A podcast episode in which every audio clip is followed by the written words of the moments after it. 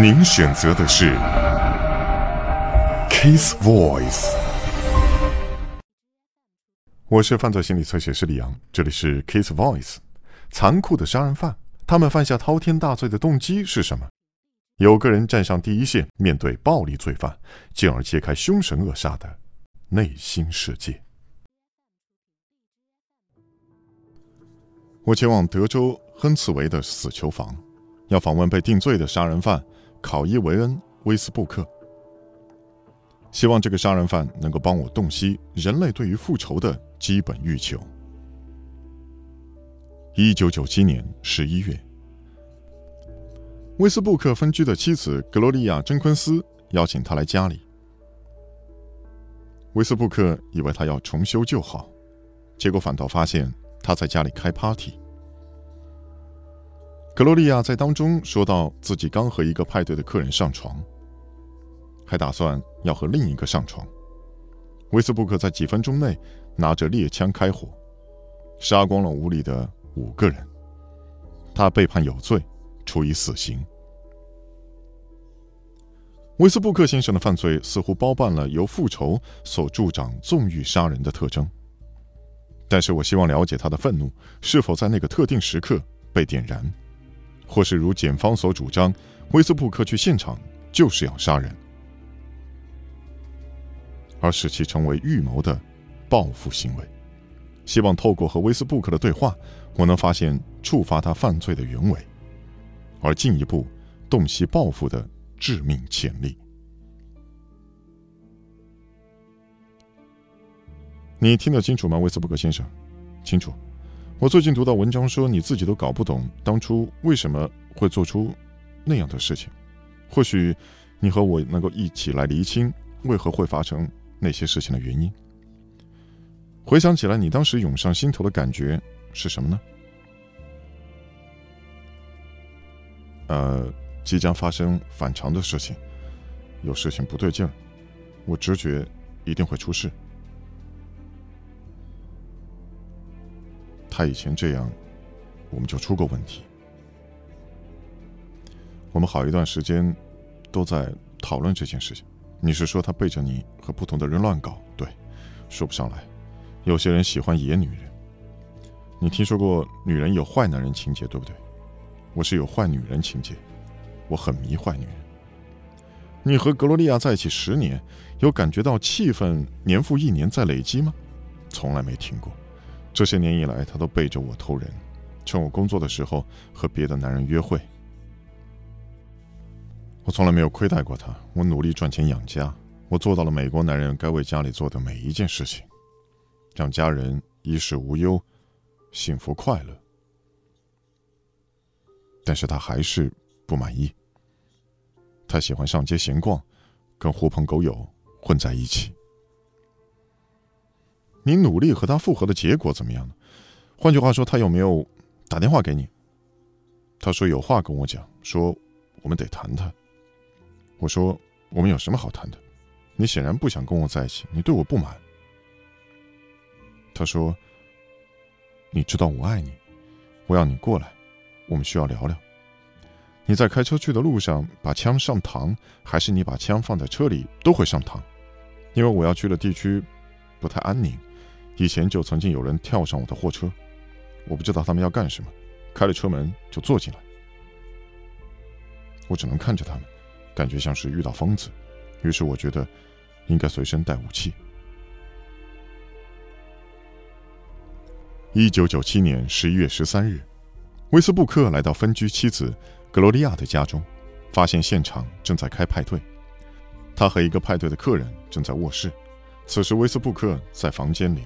被别人取笑。我是个受够了的男人，被逼到了极点，终于爆发。威斯布克的愤怒失去了控制。我拿出猎枪，然后走到那间屋子里，开始开枪。我正在进行和暴力罪犯的面对面访谈。希望能够进一步洞悉是什么驱使人施暴和杀人。今天我来到德州的死囚房，要访问因为杀害五人被定罪的考伊维恩·威斯布克。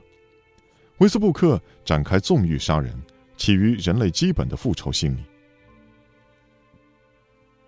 一九九七年，威斯布克来到分居妻子格罗利亚开的派对现场，在派对中，他太太和某一个男宾客不止一次跑进卧室。在愤怒攻心之下，威斯布克从货车上拿下步枪。我认为没有哪个男人能够坐在那儿，忍受我所受到的待遇。我想说自己不是非待在那儿不可，这样不对。我拿出猎鹿的步枪，走回那间屋子里。我进去不是为了伤害谁，目的只是……说起来，只是要拿枪出来挥舞示威。然后就走人。但是有个派对客人拿了啤酒罐砸他的脸，而在场的人全部开始取笑。威斯布克就此发飙，他拿啤酒罐砸我的脸，我的直接反应就是开枪。当时我甚至不知道会不会打中他们，那一切全发生在几秒钟之内。威斯布克杀了在客厅里的三个人，他接着前往卧室。他那分居的妻子正在和别人上床。他们那个时候还在。我坐着看到这一幕，心想：这真是疯了。我怒不可遏，失去了理性。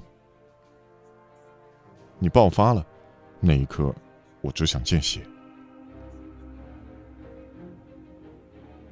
后来，他把哈斯利普先生从他身上推开。我对着床铺那边开枪。以为打中他了，结果中枪的是他。威斯布克杀光了屋里的五个人才住手，但是你本身并没有前科，对不对？没有，我就跟白纸一样清白。我没有瞄准这些人的要害开枪，检方设法把我塑造成。刻意去那里屠杀这些人，完全不是那么回事现场的情况很明显，是一个受够了的男人，被逼到极点，然后终于爆发了。他因而杀死了五个人。你这些年来思考着当时的情况，你有没有觉得后悔呢？我当时对他们完全不感到遗憾，任谁都不会。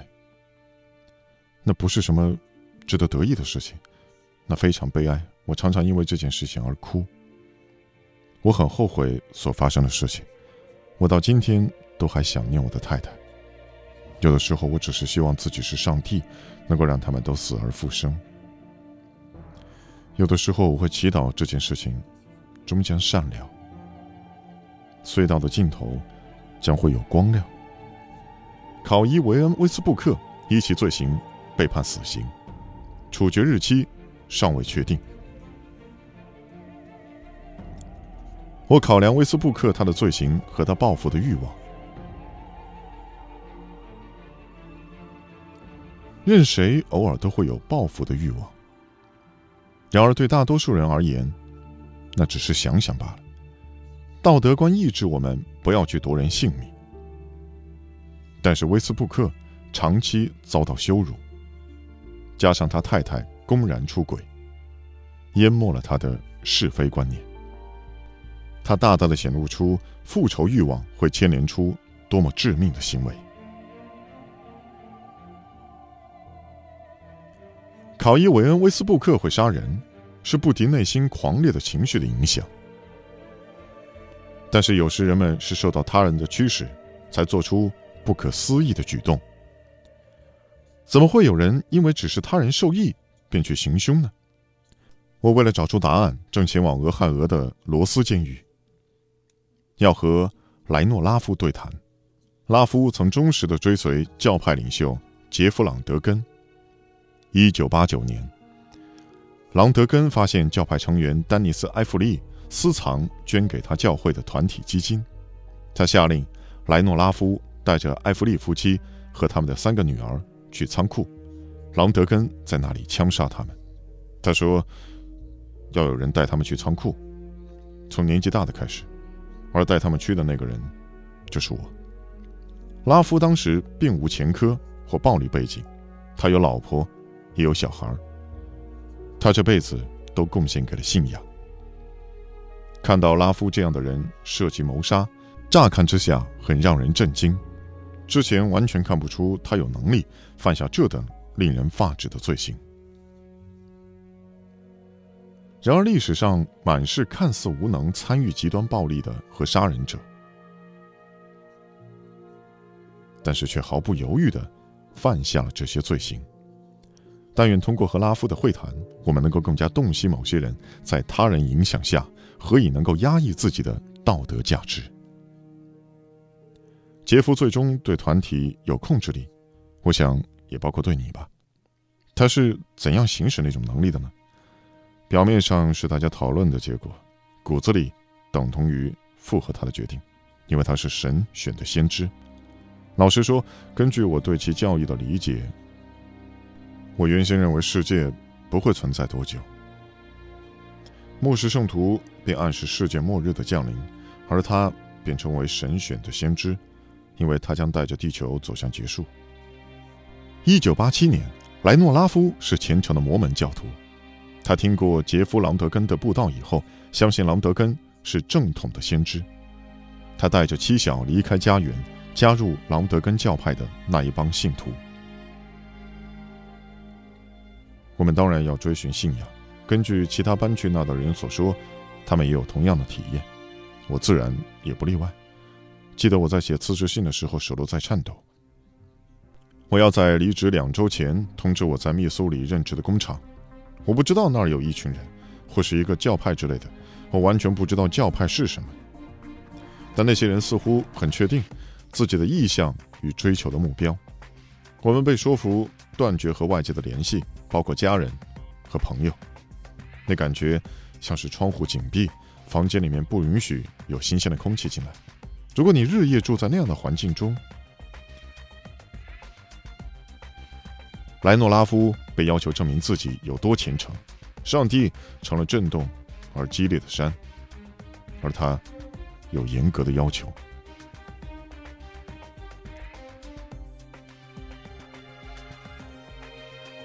莱诺拉夫是教派领袖杰夫·朗德根的虔诚教众，朗德根下令协助他处决埃弗利一家，这一家五口同为此教派的成员。拉夫。毫不犹豫的下手，他说：“要有人把他们带去谷仓，从年纪大的到年纪小的，而做这工作的人就是我。”我访问在狱中的拉夫，试图理清是什么原因令人参与这等令人发指的犯罪。我个人认为，朗德根很迷恋谋杀，终于他想要体验杀人。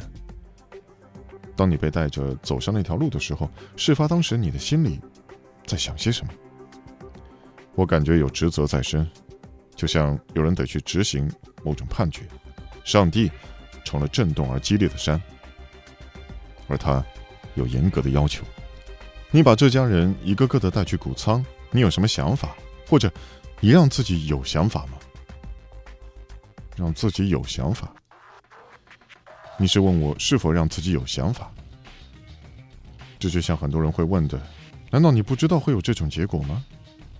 但是你不可能去确定，上帝对你有什么命令，尤其是在这所谓神圣的时刻，而那次本该是神圣的时刻，在上帝权威的伪装之下，你做出这害人的事。如果我自以为知道他们进谷仓以后他会怎么做，那就是罪恶。等一下，如果你知道他会枪杀他们，那就会是罪恶。为什么呢？因为我没有资格决定他们的命运，但是如果你感觉他们死有余辜，那就不是罪恶。罪恶不在于他们会不会死，罪恶在于我自认为知道会发生什么事。他原本也有可能会开恩饶他们不死，但是在他开枪打第一个人之后，你心里肯定会意识到其他四个人也会有类似的命运。为什么？因为这很顺理成章啊，那是跳脱框架思考。但是没有超出框架太多吧？不，你的框架很大。我记得我去卢卡斯维，那个时候我被关在高度戒备监狱。我和其中一个指挥官聊天，他问我被洗脑的感觉怎么样。我说，那比这个监狱还要局促。而我真的是这么认为。当你无法跳出框架来思考，那就是囚禁。你是不是还记得自己当时的感受？也就是开始怀疑杰夫和其信仰的正当性的时候。当我的良知开始苏醒的时候，我开始看到丹尼斯·艾弗利一家。我在百货公司、加油站会看到长得像丹尼斯的人走过。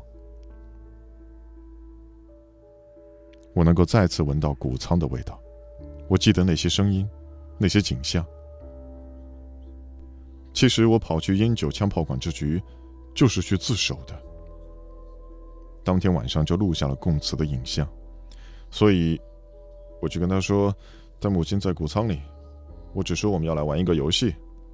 有人用胶带贴住他的眼睛和嘴巴。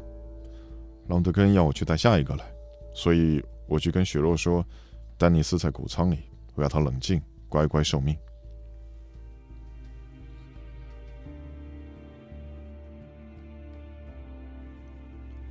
在现在的世界，人们很禁锢，却不在牢笼里。我们常听牧师布道说要自由，但其实，在这样的机制里头，你比坐牢的人还要更受到禁锢。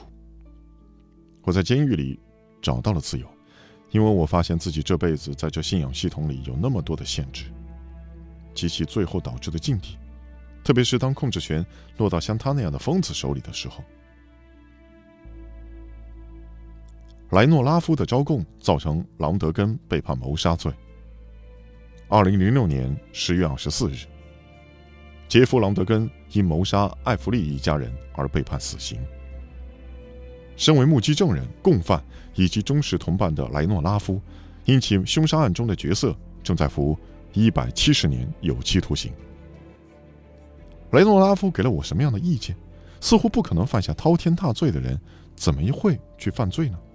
莱诺拉夫，一如我们纵观历史见证到的其他教派成员，比如曼森家族的成员，在这些案例中的信徒通常把领导者奉为神明，相信此人的知识胜过自己。这使得拉夫等信徒抛开自我的道德，不加思索便参与到像谋杀这种罪行里。我是犯罪心理测写师李阳，这里是 Case Voice。你可以在新浪微博、微信公众号搜索“侧写师李阳”，也可以在你所在的视频网站或者是网络电台的频道进行订阅，那么可以关注到我们最新的更新。